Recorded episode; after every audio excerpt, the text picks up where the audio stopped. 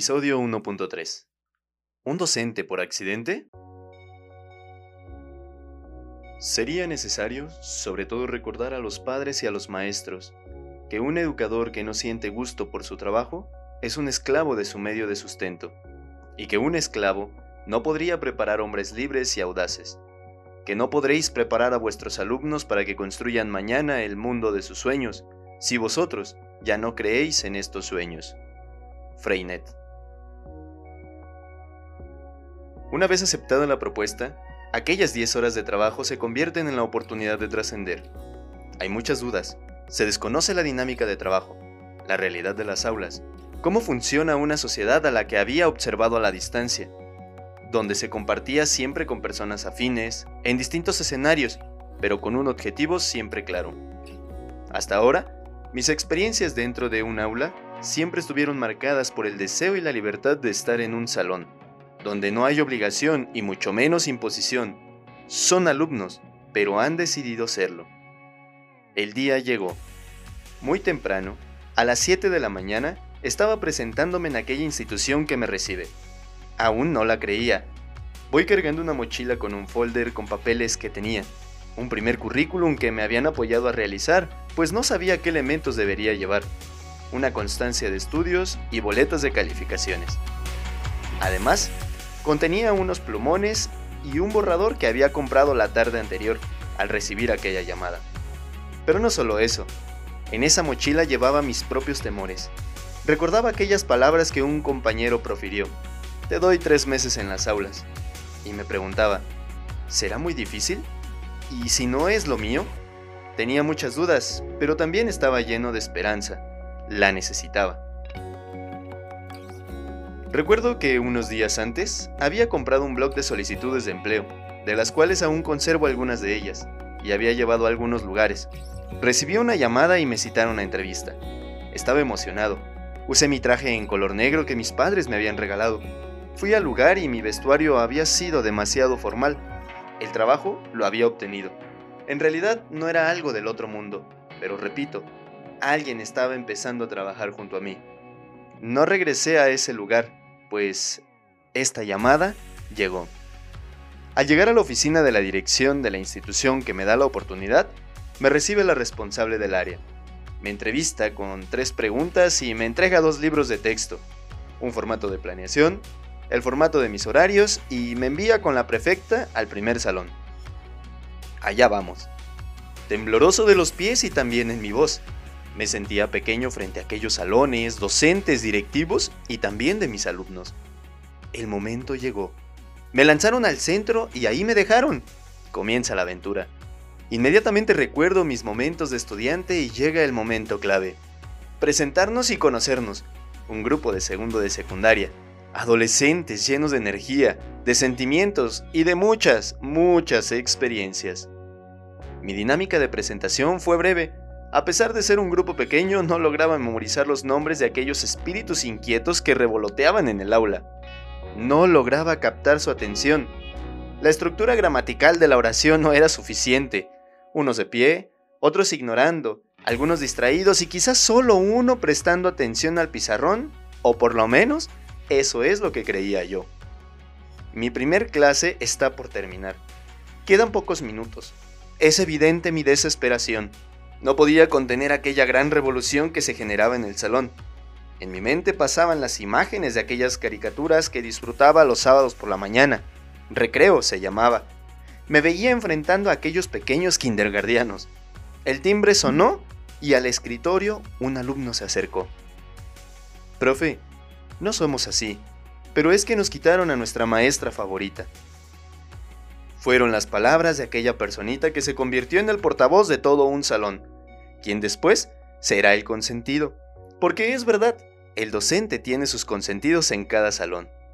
Mario es su nombre. Será el encargado de ayudarme a adentrar en el espacio de aquel grupo que reclama su maestra. Será mi portavoz y mis oídos en esa aula.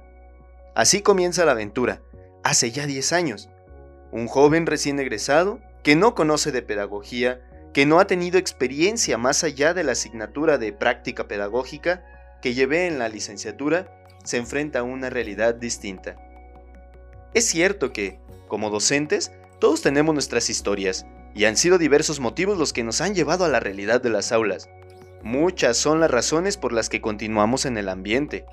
Esto me ha llevado a distinguir y valorar la figura del docente que puede tener principalmente dos variantes. 1. El docente por formación y 2.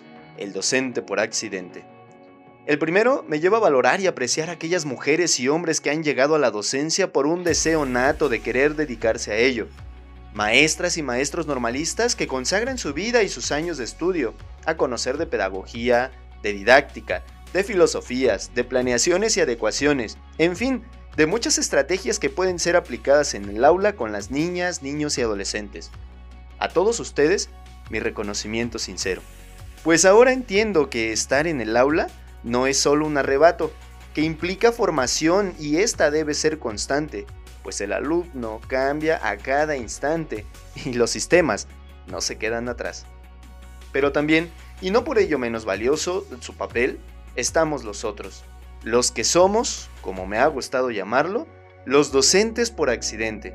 Así es, aquellos hombres y mujeres que no tenemos una formación pedagógica en un principio y que llegamos a las aulas, Muchos pueden ser los factores, desde el desempleo en el área de formación profesional, hasta un deseo auténtico de querer compartir en el salón.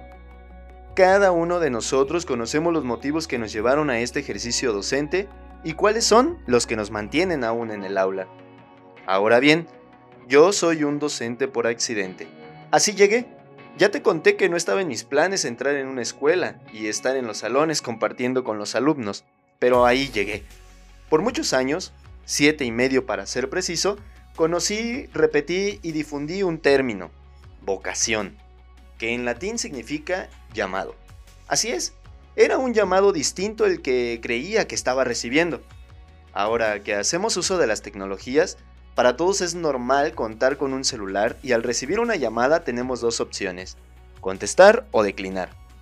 Esa es una decisión personal cada uno de nosotros responderá desde los intereses personales, desde el ver quién nos está llamando. Yo había terminado una llamada, no porque el autor de ese llamado haya querido colgar, pues Dios no se cansa de llamar, pero después de escuchar las propuestas y tener al frente mío las llamadas distintas, me concedió una segunda llamada, con un objetivo similar, pero en una condición distinta. Volvió a llamar y yo Decidí volver a responder. Me imagino en ese momento, timbrando el celular y escuchar decir, Disculpe, ¿con Beto Maldonado? A sus órdenes, soy yo. Un gusto, soy docencia. ¿Me permite compartir la información importante para usted? Y comenzó así la llamada. Era el mismo autor, pero su voz ahora era distinta. Seguía siendo un llamado, pero en un contexto diverso quizá más delicado, pues era estar con el área más íntima de una sociedad, la niñez y la adolescencia. En el ambiente de la docencia, encontramos con personas y con instituciones que marcarán nuestra vida y nos ayudarán a conocer las cláusulas, los retos y los desafíos constantes que nos llevan a encontrar en lo que hacemos el cariño por el ejercicio docente. La muerte de Lupita había sido una pieza clave en esta vocación, fue una nueva llamada que llega en medio de momentos de dolor, pero que encontrar en cada salón un alumno, una persona dispuesta a escuchar, comienza a transformar y nos da la oportunidad de avanzar y seguir formándonos. La vocación docente no es una vocación para cualquiera. Implica también cosecharla, cuidarla, amarla. Nunca perder nuestros sueños, los grandes ideales, los objetivos de transformar nuestros contextos, de cambiar las vidas y de seguir construyéndonos y aprendiendo de ellos, nuestros alumnos. Ser docente no es una figura acabada, es un accidente constante, es un estar abiertos a los cambios y a los cientos de factores que influyen en nuestro ejercicio frente a la sociedad. Ser docente es una vocación, es el llamado que no tiene fin, que se hace evidente todos los días al despertar y disponernos a entrar a un salón para escucharlos hablar lo que nos quieren contar, lo que nos quieren decir y también lo que queremos hacer. Hace 10 años, la diferencia de edad con mis primeros alumnos era tan solo de 8 años. Relativamente nos entendíamos. Podíamos seguir jugando y conocía algo de lo que ellos vivían. Me sentía uno con ellos. En verdad, me sigo sintiendo uno con ellos y para ellos. Es evidente que ahora se nota la diferencia de edad, pero al final solo es un número, como algunos amigos me lo han dicho. Quiero aprovechar para recordar en este momento a mis maestros, mis guías y un gran amigo, que persiste, que sigue estando, a su familia, también de docentes, que me dieron la confianza, que me siguen apoyando y que aunque ahora todos hemos crecido y hemos tenido tiempos complejos, sé que están. ¿Recuerdan a Mario? La voz de mi primer grupo, quien es partícipe de la dinámica de mi primera clase, donde imposible me fue controlarlos, pues él, Mario, sigue siendo un amigo, uno de los grandes, de los leales, y su familia sigue siendo un tesoro en esta experiencia docente. Si algún día llegas a leerlo o escucharlo, Mario, gracias amigo. Un exalumno que se convierte en amigo y que acompaña en este andar. Hay de accidentes a accidentes. Y este, mi docencia, ha sido uno de aquellos que debo agradecer, que me mantiene en pie en una relación duradera de amor y de entrega, con luces y con sombras, donde han existido momentos de desolación y de cansancio, pero también muchas glorias, muchas caritas sonrientes, muchos rostros agradecidos y cientos de sueños compartidos. En medio de todo, he descubierto que de un accidente descubrí una vocación. Una llamada constante a educar, acompañar y trascender en mi sociedad, en cada alumno y persona con quien convivo. Recuerdo algunos de los nombres.